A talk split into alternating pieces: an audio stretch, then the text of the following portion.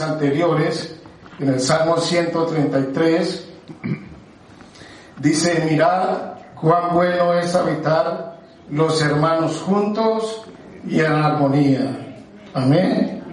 Entonces, damos la bienvenida a nuestro rabino Dan Ben Abraham. Bienvenido. Muchísimas gracias. Gracias, pueden tomar asiento.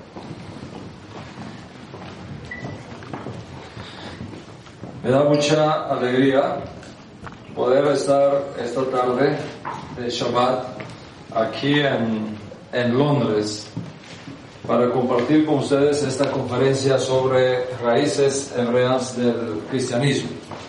Eh, vamos a ver si podemos colocar las, las imágenes que tenemos preparadas para, para esta conferencia. Eh, me da mucha alegría saber que está con nosotros hoy desde Suiza un gran amigo, Fausto Grino, a quien le agradezco muchísimo que haya venido para estar con nosotros acá. ¿eh? Bienvenido. He visto caras nuevas hoy aquí, algunos que me conocían vía internet y hoy nos, nos estamos viendo físicamente, nos da muchísima alegría eso. Este es el tema que vamos a estar uh, compartiendo con ustedes en, en esta primera parte de las conferencias de este día. Raíces hebreas del cristianismo. Cuando estamos hablando de raíces hebreas del cristianismo, ¿de qué estamos hablando? Primero que todo, pensemos en el concepto de raíz. ¿Qué cosa es una raíz? Una raíz es para un árbol lo que el fundamento es para un edificio. Una raíz es lo que da identidad a ese árbol. Una raíz es lo que sostiene ese árbol. Una raíz es lo que le permite a ese árbol nutrirse y dar fruto y cumplir así la razón por la cual existen los árboles. Cuando estamos hablando de las raíces, de las raíces hebreas del cristianismo, estamos diciendo que el cristianismo históricamente, como lo conocemos hoy día, ya sea cristianismo católico, o ya sea evangélico, ya sea ortodoxo, griego, o eh, las diferentes eh, versiones del cristianismo que existen, en su raíz tiene un entorno hebreo. En otras palabras, el cristianismo no surge del aire. Es el resultado de un proceso histórico que tiene su origen en las raíces hebreas del cristianismo. Y eso lo podemos ver en las, en las prácticas que existen en el cristianismo. por ejemplo, en el cristianismo existe la práctica del bautismo. ¿verdad? y la gente se bautiza para recibirlos en la iglesia, etc.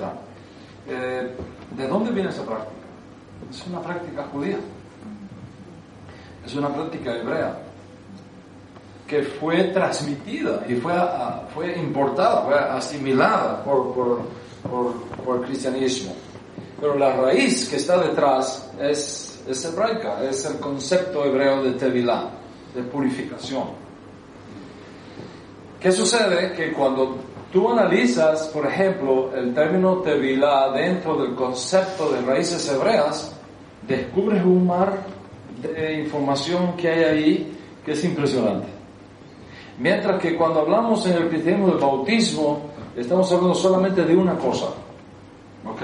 Es el acto por el cual se sumerge en agua a un, a un candidato a la fe cristiana y luego se levanta del agua y eso es lo que le permite ser normalmente miembro de una comunidad, etc. Esa, esa, es la única forma, eso es lo que es el bautismo en el cristianismo. Sin embargo, como estamos hablando de las raíces, cuando tú estudias el concepto de bautismo en el mundo hebreo, en el mundo judío, descubres una inmensidad de información que hay ahí que es impresionante. Por ejemplo, la mujer judía se bautiza todos los meses. Todos los meses la mujer judía se bautiza, la mujer casada se bautiza. ¿Por qué? Porque todos los meses, cuando concluye su periodo menstrual, la mujer tiene que bajar a la misma, es decir, al bautisterio, y hacer una inmersión en agua. ¿okay? Solamente después de eso puede esa mujer unirse a su marido en una relación íntima. la mujer judía se bautiza todos los meses. ¿Verdad? Los, los varones judíos en, la, en las comunidades ortodoxas que tienen esa facilidad se bautizan todos los viernes en la tarde, antes de Shabbat. Vamos a la mikve y hacemos purificación para recibir Shabbat. Sí, los hombres nos bautizamos toda la semana. Las mujeres se bautizan todos los, todos, todos los meses. ¿verdad? Y cada vez que hay una gran festividad, por ejemplo Yom Kippur, Rosh Hashanah o algo, también se pasa por la mikve. También hay bautismo. En el cristianismo no existe nada de eso. Porque la única cosa que, que quedó de su raíz hebrea fue esta que mencioné al principio. Sin embargo, vea cómo cuando tomamos una práctica que existe en el cristianismo, que tiene una connotación hebrea, y le ponemos un, un telescopio ahí, un microscopio ahí para mirar, el mundo que aparece allá adentro es impresionante. ¿Qué sucede entonces? Que cuando una persona estudia las raíces hebreas del cristianismo, descubre una cantidad de información, descubre una cantidad de riqueza teológica que no existe en ninguna otra, eh, en ninguna otra metodología de estudio, excepto que entienda el concepto de raíces hebreas. ¿Cuánto está viva hasta aquí? Ese es un ejemplo solamente. ¿okay? Ese es un ejemplo solamente. Lo interesante de todo esto es lo siguiente. En el cristianismo, en el cristianismo, las únicas prácticas y costumbres que tienen de por sí un nivel propio de santidad son las que vienen del judaísmo. Ninguna práctica cristiana que venga, que no venga del judaísmo, es kosher. Es pura. Por ejemplo, por ejemplo, la fiesta de fin de año. La gran fiesta que se hace de fin de año, el 31 de, diciembre, eso es una fiesta secular que el cristianismo adoptó. Pero eso no viene de las raíces hebreas. Porque en el judaísmo el año no tiene nada que ver con el 31 de diciembre. ¿Verdad? Observa entonces que cuando en el cristianismo se practica algo que no está conectado con las raíces hebreas, es secular, no tiene nivel de santidad propio, no está conectado para nada con algo que incrementa la fe del creyente. Solamente aquellas cosas que tienen conexión con sus raíces hebreas tienen sentido. De ahí la importancia de conocer las raíces hebreas del cristianismo. Vamos a mirar en el caso del Nuevo Testamento. ¿Qué cosa es el Nuevo Testamento? El Nuevo Testamento es una colección de escritos judíos. Todos los que escribieron originalmente el Nuevo Testamento eran judíos.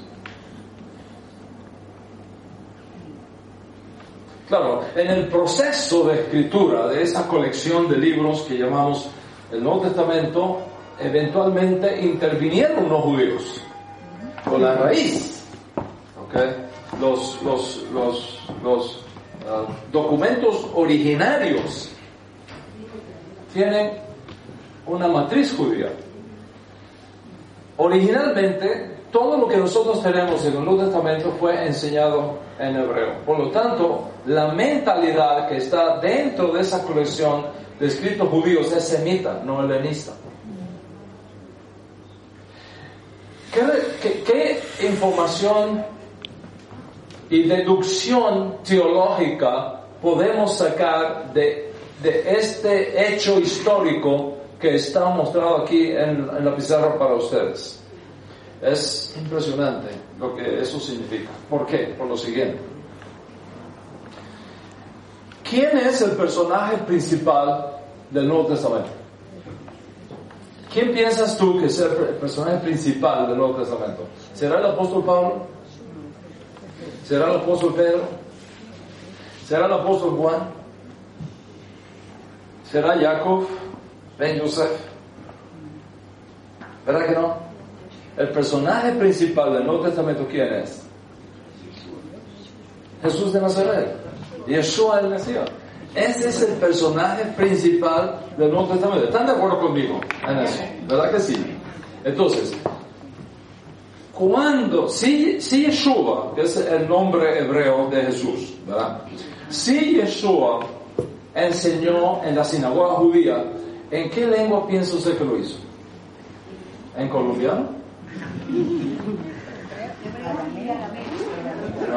¿En qué, ¿En qué idioma lo haría? ¿En latín? ¿Dentro de Israel? ¿En una sinagoga? ¿O en el templo de Jerusalén? en el atrio del templo de Jerusalén, donde él daba sus clases de Torah, o en las casas judías del primer siglo, donde él hablaba con la gente.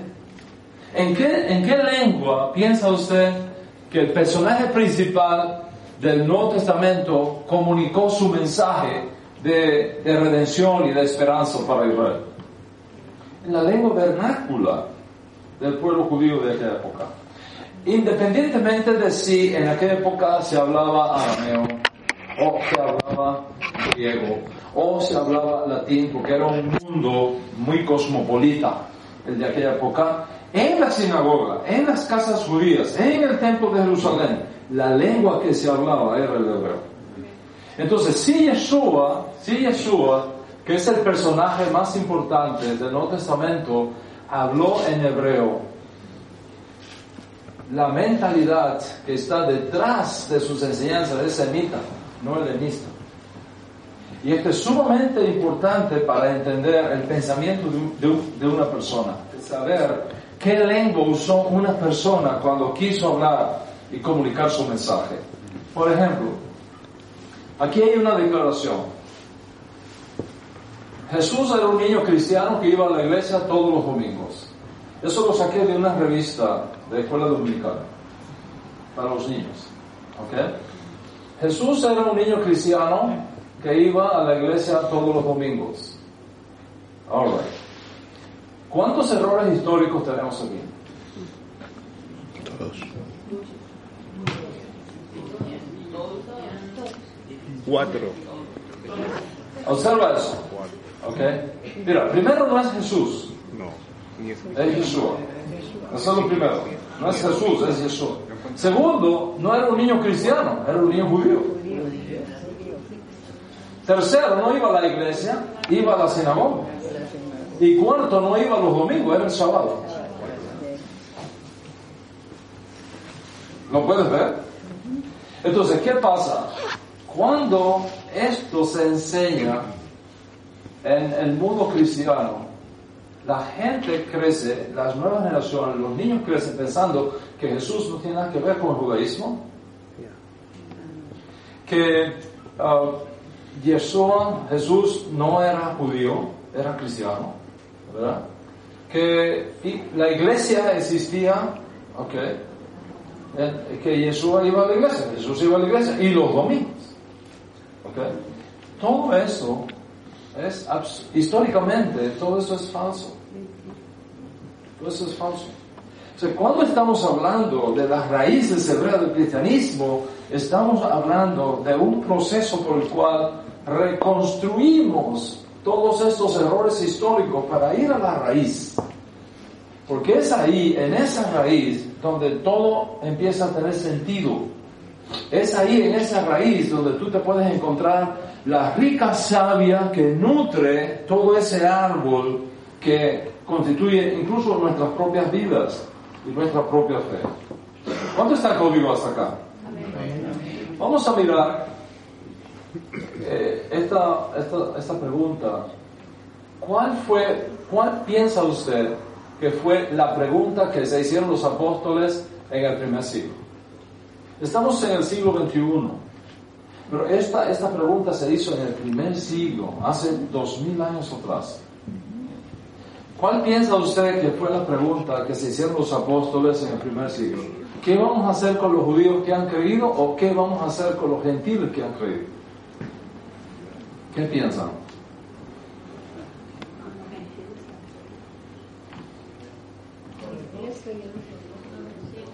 ¿Qué piensa Fausto? ¿Esta o esta?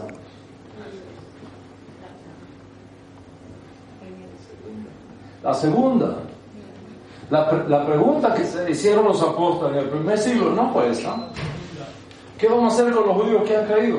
Es una pregunta que no tiene sentido en el judaísmo. ¿Por qué? Porque todos eran judíos. Todos eran judíos, todos creían en el mismo Dios, en el mismo Moisés, en la misma revelación, tenían la misma Biblia, tenían las mismas prácticas, tenían las mismas costumbres. Judío es judío. El problema viene cuando no judíos aceptan el mensaje judío. ¿Lo ves? El problema viene cuando los gentiles Okay.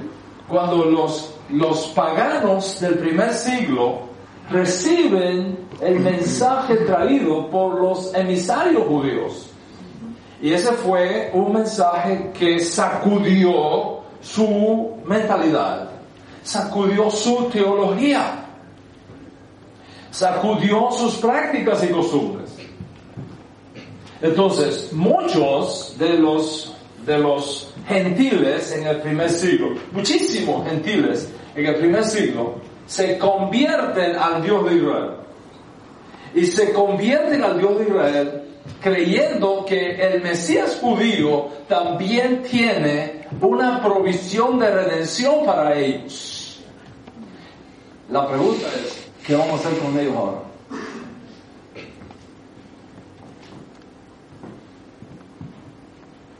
¿Qué vamos a hacer con ellos? Mira, cuando un judío reconoce que Jesús es Mashiach, no tiene que cambiarse de Dios. Porque el Dios de los judíos es el Dios de Yeshua. Right? Okay. Pero ¿qué pasa cuando un pagano que cree en muchos dioses se convierte al Dios de Israel? ¿Qué tiene que hacer con sus ídolos? Tiene que abandonar sus ídolos y creer que el Dios de Yeshua, el Dios de Israel, es el único Dios verdadero. Y que no hay otro fuera de él. Y eso implica un enorme proceso de cambios en la vida de esa persona, en su fe, en su teología, en su perspectiva de la salvación, de la redención, etc. ¿Qué pasa con sus prácticas y costumbres?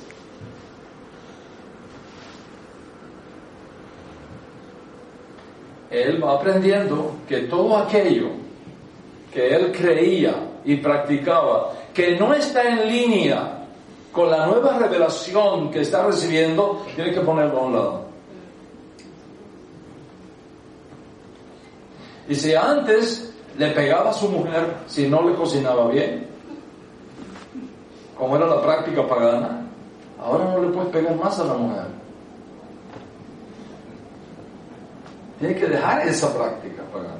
¿Usted cree que esa práctica se ha quedado mucho lejos atrás o todavía anda por ahí dando vueltas? Hay hombres que viven abusando emocionalmente, psicológicamente, espiritualmente y físicamente de sus esposas. Todavía. En este tiempo. Cuando esa persona se convierte al Dios de Israel, tiene que dejar esa práctica atrás. Y eso implica un desafío, un tremendo desafío para esa persona. Entonces, cuando los gentiles que tenían prácticas paganas, que adoraban ídolos, que tenían conceptos totalmente equivocados, se convierten al Dios de Israel, los apóstoles del primer siglo se preguntaron, ¿qué vamos a hacer con ellos? ¿Qué vamos a hacer con ellos ahora? Esta pregunta significa, ¿lo vamos a recibir como parte de la comunidad judía o no? Eso es lo que nosotros encontramos, por ejemplo, en el capítulo 15. Y usted puede leer después detenidamente en su casa. Las dos opciones que aparecen en Hechos 15 son las siguientes. Un grupo de judíos dijeron, tienen que hacerse judíos según el rito de Moisés. Para aceptarnos en, nuestras comunidades, tienen que hacerse judíos. Según el rito de Moisés significa ah, siguiendo todo el proceso de conversión al judaísmo que rige en la ley de Israel. Eso significa, en el caso del primer siglo, que el templo estaba en pie, primero, que el varón pasara por el proceso de la circuncisión. Segundo, que pasara por la tevilá, el bautismo, la purificación. Tercero, que ofreciera un sacrificio en el templo. Solo después era recibido como judío en la comunidad. En el caso de la mujer, con la excepción de la circuncisión, lógicamente el proceso era similar.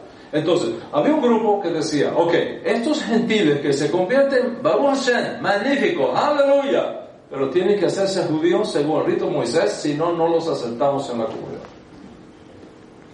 El otro grupo dijo, no, tienen que hacerse judíos, sino aceptados como justos de las naciones. No tienen que hacerse judíos. Los podemos aceptar como justos de las naciones. ¿Sobre qué base? ¿Sobre qué base un grupo de apóstoles entre los cuales estaba nada menos que el apóstol Pedro, el apóstol Pablo, Jacob, el hermano de Yeshua, estaban defendiendo esta posición. ¿Por qué vamos a poner sobre los gentiles que creído un peso que no pueden llevar? ¿Lo ven? Entonces, después de mucha discusión, okay, ellos llegan a la conclusión de que por mayoría no tienen que hacerse judíos, sino aceptados como justos de la nación. ¿Sobre qué base? ¿Sobre qué base? La base es hebrea. Moisés, según la tradición de nuestro pueblo, había enseñado a los hijos de Israel la responsabilidad que tenemos los judíos de ir a las naciones y enseñarles a las naciones acerca del Dios de Israel, el único Dios verdadero. Y una vez que ellos se convirtieran al Dios de Israel, enseñarles los mandamientos específicos que los no judíos deben de guardar para mantener una posición correcta delante del Dios de Israel y del pueblo de Israel. Y sobre esa base teológica, histórica, halágica, que era bien conocida en el judaísmo de aquella época y también en esta, ellos decidieron que la opción correcta es no tienen que hacerse judíos, sino aceptados como justos de las naciones. Y esa fue la, la propuesta que ganó. Se hizo un documento, se envió a todas las comunidades y quedó establecido como halajá le Mashiach mi, mi, Jerusalén, como una ley de Mashiach de Jerusalén, que los gentiles que se convierten al Dios de Israel no tienen que hacerse judíos, sino que pueden ser aceptados en nuestras comunidades como justos de las naciones. En la escritura, esta expresión justo de las naciones es muy, muy, muy importante. Cada vez que usted lee en el Nuevo Testamento la frase un justo, ¿ok? Un justo está hablando de un gentil abandonó la idolatría, se convierte al Dios de Israel y guarda los mandamientos que están establecidos en el judaísmo para los no judíos. Por ejemplo, Hechos capítulo 10. Cuando nosotros vamos a Hechos capítulo 10 y leemos que Cornelio era un varón justo, ¿qué, quiere decir eso? ¿Qué era? Un converso, era un justo de las naciones, era un idólatra, un pagano que se convirtió al Dios de Israel, pero no se hizo judío, era un justo de las naciones. El hecho de que les está prohibido a un judío judaizar. En otras palabras, los creyentes de origen no judío no están obligados a guardar la ley de Moisés dada al pueblo de Israel, al pueblo hebreo, ni vivir como judíos. No están obligados. Pues si nosotros obligamos a un, a un creyente de origen no judío a guardar la ley de Moisés como si fuera judío, lo estamos judaizando. Y eso está prohibido por la Torah. Eso es muy importante, este concepto. Los creyentes de origen judío pueden vivir entre los judíos y en las comunidades judías respetando los siete mandamientos universales y todas las derivaciones éticas y festivas del judaísmo. Y aquí están los siete mandamientos que Moshe Rabenu enseñó, Moisés enseñó a los judíos que debían darse a las naciones gentiles para que una persona sea considerada justo de las naciones.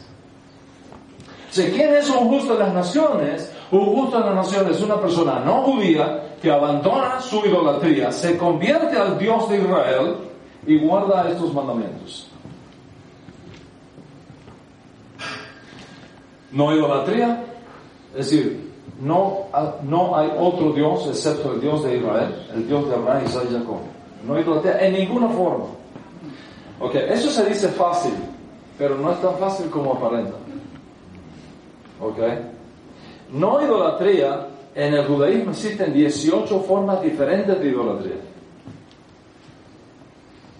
18 formas diferentes de idolatría.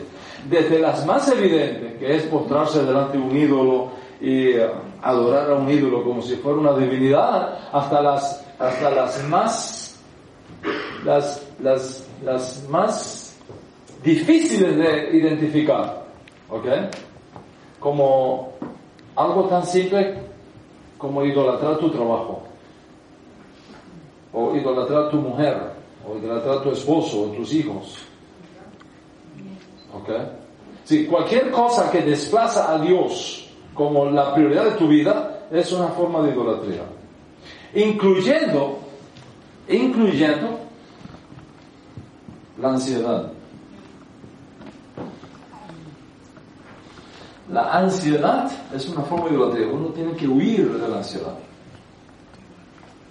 Porque la ansiedad es una manera de idolatría. ¿Por qué? Porque cuando uno cae en un proceso de depresión o de ansiedad, uno quita a Dios del escenario.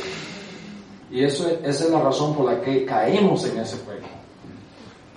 No creemos que Dios tiene control de la situación que yo estoy pasando.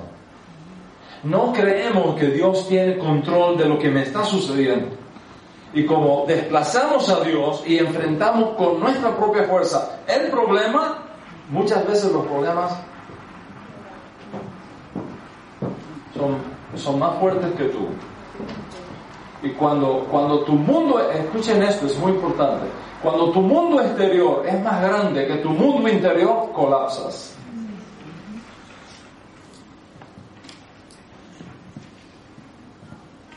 Y la única manera que tu mundo interior puede ser más grande que tu mundo exterior es que Dios esté contigo.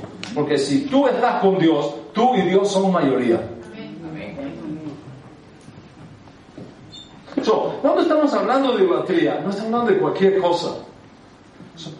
ese es el primero, no idolatría. Claro, eso se dice fácil, pero hay que enseñarle a esa persona qué cosa es idolatría para que se aleje de eso tanto como pueda. ¿Están conmigo acá? Segundo, no blasfemia. Respeto por la persona de Dios. Respeto por el nombre de Dios. Respeto por, lo, por la naturaleza de Dios. No atribuir a ninguna criatura el estatus de Dios. No atribuirle a ninguna fuerza el estatus de Dios, pero respeto por Dios por su nombre, por su dignidad, por sus atributos. Y esto hay que enseñarlo a la gente. No asesinato, respeto por la vida humana, en todas sus etapas, ya sea embrionaria, infantil, juvenil, adulta o senil. Respeto por la vida humana en todas sus esferas. ¿Cuándo comienza la vida humana? Eso es un debate. Algunos dicen el momento de la concepción, otros acá, otros cuando nace y respira. Por sí mismo, ahí comienza la vida humana. Según algunos. ¿ok? En otras palabras, mientras un niño nace, no tiene legalidad. No, existe legalmente. Tiene que nacer para que exista legalmente. Esa es otra posición. Desde el punto de vista de la teología judía, desde el momento que el corazón nace así, ahí hay una vida humana. Y esa vida humana merece respeto, aunque sea microscópica y aunque no se pueda defender a sí misma. Es interesante que en hebreo la palabra vida, hay, tiene un valor gemátrico de 18. ¿Ok? De 18 es la G y la Yo. 8 y 10, son 18. Y es exactamente a los 18 días de la concepción que el corazón hace así. Eso hay que enseñarlo. No asesinato en ninguna forma. ¿okay? Ahora, ¿qué cosa es asesinar? Eso hay que enseñarlo. Porque cuando tú destruyes moralmente a una persona, tú le estás asesinando. Entonces, estas implicaciones son enormes. No inmoralidad sexual. Ahí hay. Pare usted de contar. La cantidad de cosas que, que son consideradas inmoralidad sexual.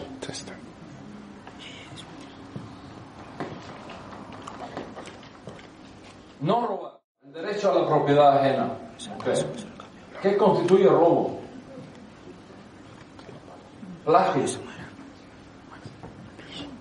no comer cosas prohibidas. De eso vamos a hablar en la segunda parte de la conferencia. Después que hagamos Aldala, les invito a que se queden, porque les voy a hablar muchísimo de las raíces hebreas del cristianismo con respecto a lo que comemos. Y cómo eso está dañando la salud de tantas personas. Y cómo podemos protegernos de eso. Entonces al final. Solo les invito a que se queden para que escuchen esa, esa parte. Y establecer cortes de justicia. Es decir, Dios exige que cada país y cada nación tenga un sistema jurídico que facilite la paz y la justicia social. ¿Okay?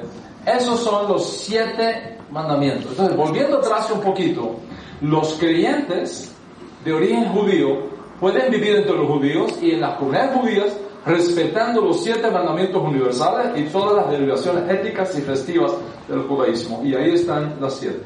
Eso rige hoy día incluso en el Estado de Israel. Una persona puede irse a vivir a Israel y, sin ser judía y, pedir la residencia en Israel si demuestra que guarda estos mandamientos. Eso es exactamente, exactamente, ¿ok?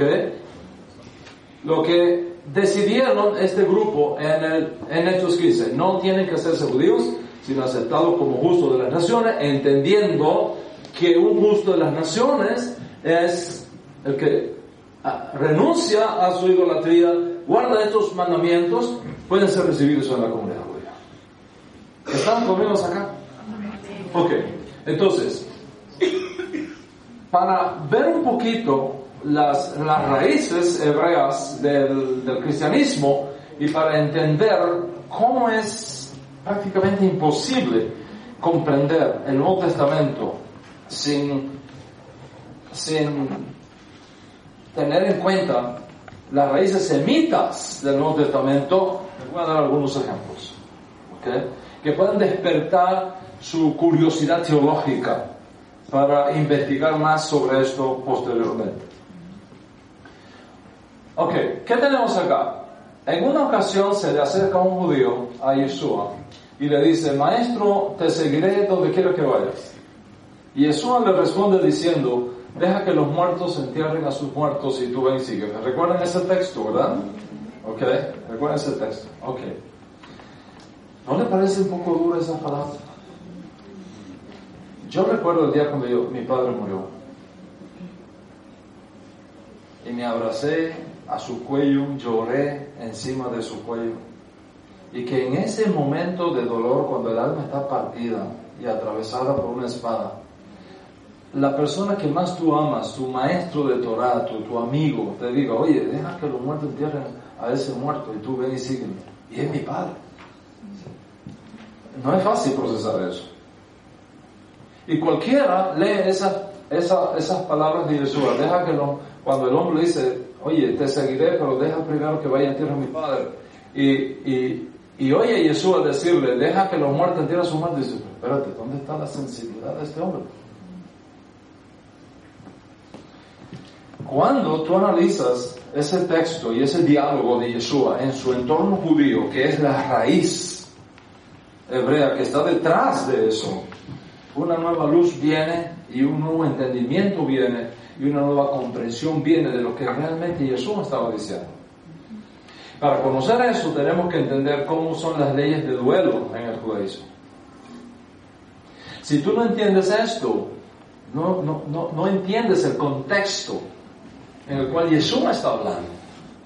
Yeshua no está hablando en una sociedad hispana del siglo XXI. Yeshua no está hablando en una sociedad uh, anglosajona del siglo XXI. Yeshua está hablando en una comunidad judía de hace dos mil años atrás.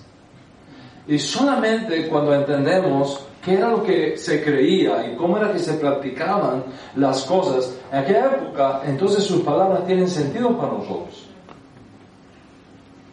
Les voy a dar un ejemplo. Del siglo XXI. ¿Ok? Del siglo XXI. Voy a hablar un lenguaje coloquial típico de algunos de los países de nuestra América Latina. Alright? Oye, Nahue, ¿supiste qué pasó en la dicha? El tipo cogió una regla de San Pedro, se le envió por Socairo y el tipo tenía el techo malo. Apapáchate y dile al Nahue que no sea tan pichirre y deje ir los pavos a la casa. you translate from me, please?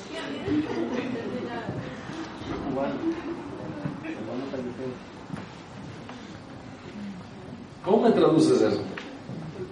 Estamos hablando de un lenguaje de la calle coloquial en nuestros países. Entonces, ¿cómo hacemos? ¿Qué, qué dijo? ¿Qué dijo? Si eso sucede y nos cuesta trabajo entender qué dijo en una expresión coloquial del, siglo XXI, imagínate entender palabras de hace dos mil años atrás. Cuando las palabras cambian de significado, de tiempo en tiempo, de cultura en cultura. ¿Ok? Lo vemos incluso en el inglés. Si yo digo en Estados Unidos, I am mad about my flat, eso significa una cosa allá y otra cosa acá. Acá puede significar, acá en UK, puede significar, me embarqué con la compra de este apartamento. En Estados Unidos significa, se me ponchó la llanta del carro, tengo que llamar a la AAA son dos mundos completamente distintos y estamos hablando del mismo inglés. Y si eso pasa, si eso pasa en, en nuestras culturas del siglo XXI, ¿cómo, cómo pretender entender el mundo de Yeshua de hace dos mil años ignorando las raíces hebreas que formó parte del entorno natural de sus enseñanzas? Que no son cualquier enseñanza, que son las enseñanzas más importantes de la persona más importante de esa colección de libros que llamamos el Nuevo Testamento. Entonces, para comprender estas palabras del, del tenemos que entender, oiga, en el judaísmo, ¿cómo eran las leyes del duelo? Voy a ser un poco breve acá para que entendamos. Cuando muere un familiar en el judaísmo, familiar directo. Familiar directo en el judaísmo no es un primo. ¿Ok? No es un tío. Un tío, un primo, no es un familiar directo. Familiar directo es tu mamá, tu papá, tu hermano, tu hermana, tu esposo, tu esposa, tu abuelo o tu abuela. Esos son los familiares directos. ¿Ok? Cuando muere un familiar directo, en este caso un familiar directo porque es su papá, Right? La persona tiene que guardar un año de duelo. Un año de duelo. Ese año de duelo se divide en tres fases. La primera fase son los primeros siete días. A partir del momento del entierro. Esos siete días de duelo se llaman los días de Shiva. De hecho, hay una película muy interesante eh, que se hizo en México bien, bien, bien bonita para verla en familia y entre amigos. ¿Verdad? Y yo se la recomiendo. Busquen así Shiva en México. Creo que se llama así la película. Shiva en México. Para que se ríen un poco también. ¿Ok? Creo que está en, en YouTube. ¿Ok? Creo que está en YouTube. Ahora, ahora todo está en YouTube. A partir del momento que se entierra, normalmente en el judaísmo se entierra el mismo día que uno muere. Por ejemplo, en mi, en mi testamento está escrito que el mismo día que yo muera, el mismo día me deben de enterrar. Excepto que sea Shabbat o Yom ¿Por qué? Porque mientras es creído en el judaísmo que mientras más rápido yo retorne a la tierra, mejor resurrección voy a tener. Y más fácil será el proceso de reintegración de mi alma al mundo de las almas. Mientras la persona no es enterrada, el alma no llega a donde tiene que llegar. Así, mientras más días demoramos en enterrar a la persona, más difícil es su proceso para entrar en el mundo de las almas. Mientras más rápido, mejor. ¿Ok? Okay. Eso es un tema para estudiarlo un día. ¿Qué pasa con el alma después que se muere? ¿Por qué? Porque en el cristianismo se enseña que el hombre es espíritu, alma y cuerpo, una frase de Rashaul, right? Pero Rashaul está hablando ahí en la parte por el todo, porque el alma tiene siete componentes. El alma tiene siete componentes. ¿cuál, es, ¿Cuál es el componente que sobrevive y cuáles, cuáles son los componentes que no sobreviven? Es un tema para estudiar. Anyway, el punto acá está en que estas leyes de duelo que duran un año se dividen en tres periodos. El primer periodo es a los siete días. Los primeros siete días después del entierro no se puede salir de la casa. El Yehudi no sale de su casa en los primeros siete días después. No sale la mamá, no salen los hijos, no sale nadie que sea familia directa, eh, no puede salir de la casa. Son siete días de llorar al muerto para drenar toda esa energía. La idea de que los hombres no lloramos no existe en el judaísmo. Los hombres lloramos y tenemos necesidad de llorar, de drenar. Eso de aguantar, de aguantar y de aguantar como si fuéramos superhéroes, Superman, no existe. We are human beings. And we cry. Entonces, esos primeros siete días no se sale de la casa. Es más, toda la familia, los amigos de la comunidad traen la comida a la casa. Es parte del trabajo de la comunidad. Cuando hay una muerte de este tipo, asegurarse que todas las comidas que se comen en casa del, del duelo sean traídos por los amigos y los miembros de la comunidad no se sale de la casa los primeros siete días. Después de los siete días se entra en un segundo periodo que dura 30 días, que ya es más ligero. Ya se puede salir de la casa, ya se puede ir al mercado, ya se reincorpora la persona al trabajo, etc.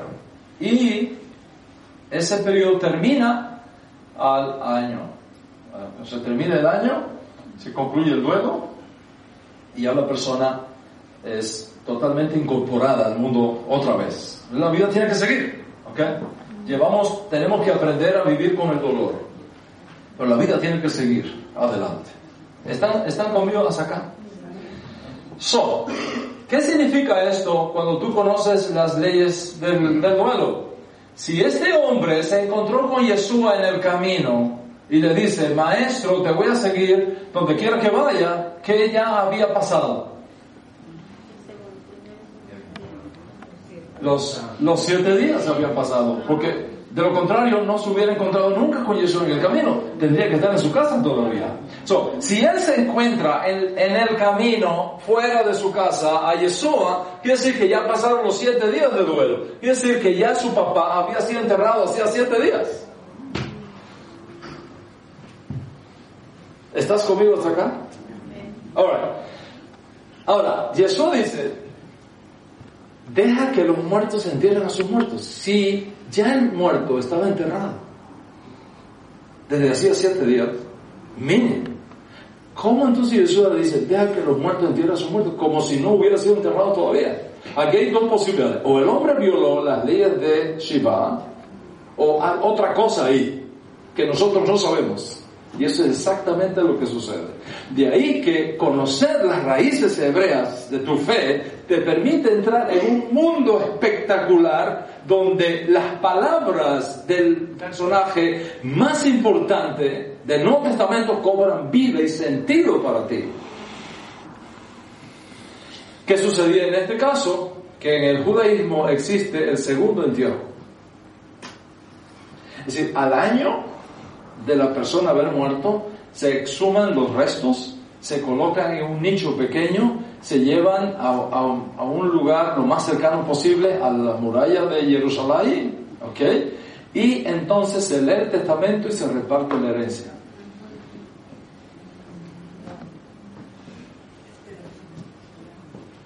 Entonces, ¿qué estaba diciendo este hombre? Deja que pase el año, que yo reciba la herencia, que tenga mi plata asegurada aquí en el bolsillo y entonces te voy a seguir.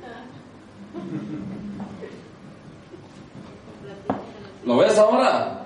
Cuando Yeshua le dice a este hombre, deja que los muertos entierren a sus muertos. Y tú ven, sígueme. No tiene nada que ver con su papá recién muerto. Tiene que ver con el cobro de una herencia. El hombre quería asegurarse primero monetariamente para después incorporarse a la tarea de la redención. Yeshua tenía tiempo para esperar que eso pasara. Ahora entiendes muchísimo mejor lo que Yeshua quiso decir. ¿Por qué lo entiendes mejor? Porque encontraste la raíz. Te conecté con la raíz. Y al conectarte con la raíz, el texto cobra vida delante de tus ojos. ¿Están conmigo hasta aquí? ¿No, ¿Nos vamos entendiendo? Mira este caso. Si tu ojo es bueno, todo tu cuerpo está lleno de luz. Si tu ojo es malo, todo tu cuerpo está lleno de tinieblas. Entonces la pregunta es, ¿qué es el ojo bueno y qué es el ojo malo?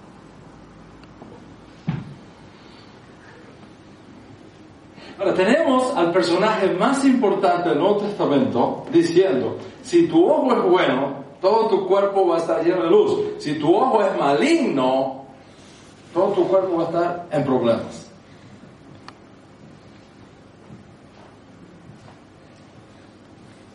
¿Qué fue el contexto que había aquí? ¿En qué contexto hebreo, judío del primer siglo, Jesús dijo eso que su gente lo entendió perfectamente? ¿Cómo nosotros entendemos esas palabras dos mil años después? Pues no han visto que venden hasta azabache para cuidar a los niños del mal de ojo y todas esas cosas. Mucho de eso viene de ahí. De que hay gente que tiene una fuerza negativa en el ojo y cuando te ve te puede dañar. Etcétera.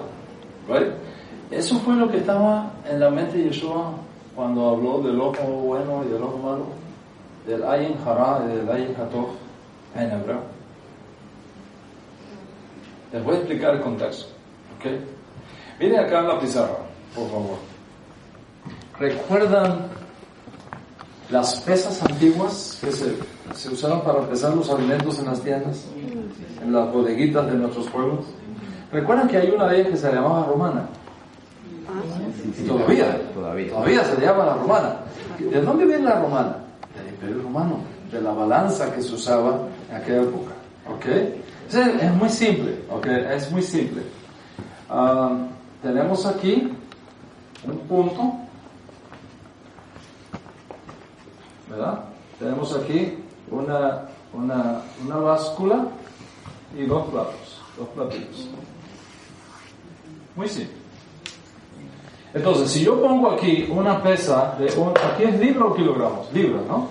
Libra, libra. Ok, si pongo aquí una libra, ¿verdad? Un, un, un metal que pesa una libra, ¿qué pasa con la balanza? Se cae. ¿Cierto? Aquí tengo una libra. Porque acá está el peso. ¿Verdad? ¿Y qué pasa con esta flecha? Este básculo que está aquí en el centro se pone acá. Entonces yo empiezo a poner trigo acá o cualquier alimento. ¿Y qué va pasando con esta flechita? Cuando llega aquí, y se, va, se pone en perfecto balance, ¿qué significa? Que aquí tengo una libra del producto que coloqué acá. ¿Correcto? Si le pongo más acá, y la pesa se mueve hacia arriba, ¿ok? O se mueve hacia abajo, significa que aquí hay menos o hay más. Pero cuando está en balance, significa que aquí hay una libra del producto que yo fui a buscar. ¿Dónde se refleja el peso exacto? Aquí en el centro. Right? Entonces, cuando una persona iba al mercado a comprar, le hacían esto y el vendedor miraba. No sé si me puedes captar ahí. Échale un poquito más. Dale, ya, ya llegó, ya. ¿A dónde tenía que enfocarse? ¿A dónde tenía que poner el ojo? Aquí, right? Había, yo, yo sé que ya no existen, pero en aquella época había comerciantes ladrones. Ya no existen. Entonces, ¿qué pasa? ¿Qué pasaba? Que la flechita estaba por aquí. Y él decía, ya, ya, ya, ya, ya, ya, ya está bien. Y le iba robando onzas a la gente. Y eso se iba arreglando. Entonces a esos comerciantes que no miraban bien, porque le robaban a la gente, le decían ojo malo. Entonces, miraba, ojo malo. Pero había otros comerciantes, como gracias a Dios todavía los tenemos, que eran gente honesta y transparente. Y no solamente cuando estaba acá, sino cuando estaba bien pasadita. Es decir, que aquí había más que lo que, de este beso decía, ok, ahora se las, se las das. Y a ellos le decían ojo bueno. Entonces, cuando una mamá, cuando una mamá mandaba a su hijo al mercado a comprar trigo, dice, hijo, tráeme tres libras de trigo, cuidado con el ojo malo. ¿Qué le estaba diciendo? Que pidan a los que no roban. Que se cuidara de quién? El ladrón. Y que buscara a quién? Al de ojo bueno. ¿Quién es el, el ojo bueno? El, honesto. el hombre honesto, transparente, de buena fe. Generoso, que daba más bien algo más. Right? ¿Qué está diciendo entonces Yeshua? Jesús está diciendo, oye, si tu ojo es bueno, si tú eres una persona honesta, transparente, generosa, tú vas a estar bien con Dios. Pero si tú eres tramposo y pichirre, ¿eh? tacaño, ¿ok? Las cosas no te van a ir bien. Y Jesús está diciendo otra cosa aquí, no hagas negocio con personas que tienen el ojo malo. Haz negocios con personas que tienen el ojo bueno. ¿Lo entiendes ahora o no lo entiendes? ¿Verdad que sí que lo entiendes? ¿Por qué ahora es entendible? ¿Por qué ahora la enseñanza de Yeshua cobra vida y fuerza, Rubén? Porque ya te ubicamos en el contexto hebreo que te da el trasfondo del Nuevo Testamento. Observa entonces cómo, ignorando el mundo hebreo que está detrás del Nuevo Testamento, vamos de una riqueza tremenda, sino que nos exponemos a interpretar mal las palabras de Yeshua, a decir cosas que Él no dijo, a poner cosas, teologías y enseñanzas en los labios de Yeshua que Él no dijo, que Él no enseñó que es una interpretación equivocada porque ignora qué cosa, la evidencia del trasfondo hebreo, la realidad de la raíz hebrea del cristianismo. ¿Están conmigo acá? Miren este caso. Hechos 11, 27 al 30. Después ustedes van a tener oportunidad de leer eso en detalle. Yo voy a sintetizar. Dice, que una hambre en toda la tierra. ¿Ok? Y los, eh, eh, los discípulos del rabino Saúl de Pablo en el exilio recogieron una ofrenda para enviarla a los hermanos de Judea. ¿Ok? A los hermanos de Judea, los judíos de Judea. ¿Cómo me explicas eso? Si hay hambre en toda la tierra,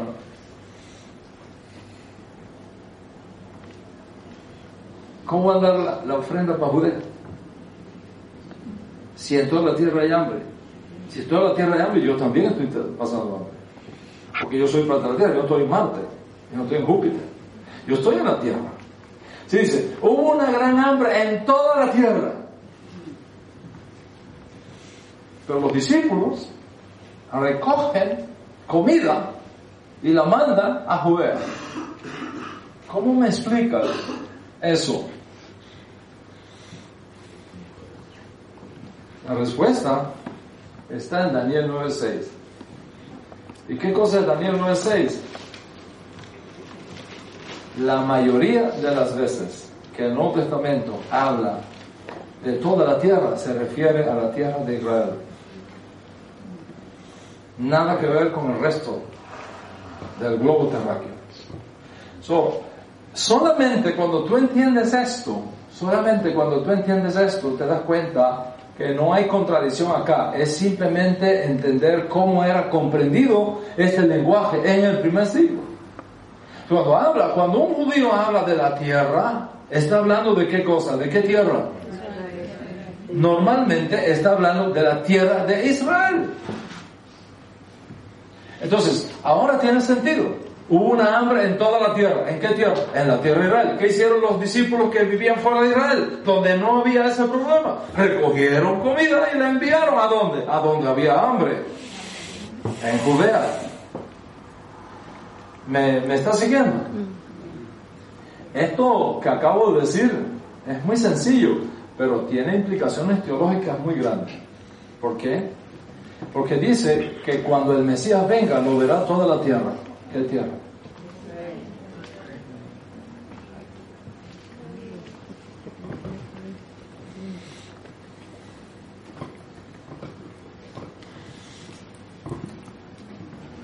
Que todo ojo lo, verá. Pero si sigues leyendo, dice, y cada tribu de Israel hará lamentación de por sí. Entonces, ¿cuáles son los ojos que lo verán? ¿A dónde va a aparecer el Mashiach cuando venga? El monte de los olivos. ¿Y usted cree que de aquí usted puede ver el monte de los olivos? ¿Usted cree que usted puede ver un avión aterrizando, un dron aterrizando desde aquí al monte de los olivos con tus ojos?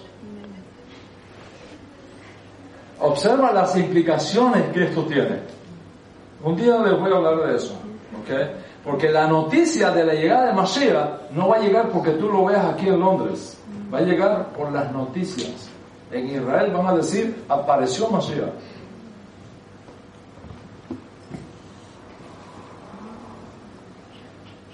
Este concepto es importantísimo. Cuando la Biblia habla de toda la tierra, ¿de qué tierra está hablando?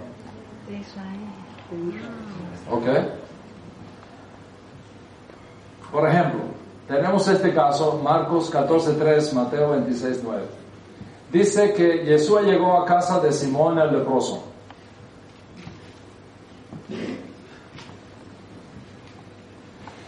Pregunta, ¿cómo Jesús puede llegar a casa de un leproso si los leprosos no pueden estar en las casas? Según las leyes de Levítico 13:46. ¿Dónde tenían que estar los leprosos? Fuera. Fuera. No podían estar con la gente. Tienen que estar fuera. En cuarentena. Solo después que el sumo sacerdote declarara que estaba limpio, podía incorporarse a la sociedad. So, si Yeshua entra a casa de un leproso, ¿cómo me explicas eso? ¿Ok? Observa lo importante que es a la hora de traducir la escritura, tener en cuenta su trasfondo hebreo, porque garba o garabá puede significar leproso o puede significar mercader de, barro. Un artesano que trabaja con, que vende cosas de barro. ¿Ok? Entonces, la persona que tradujo eso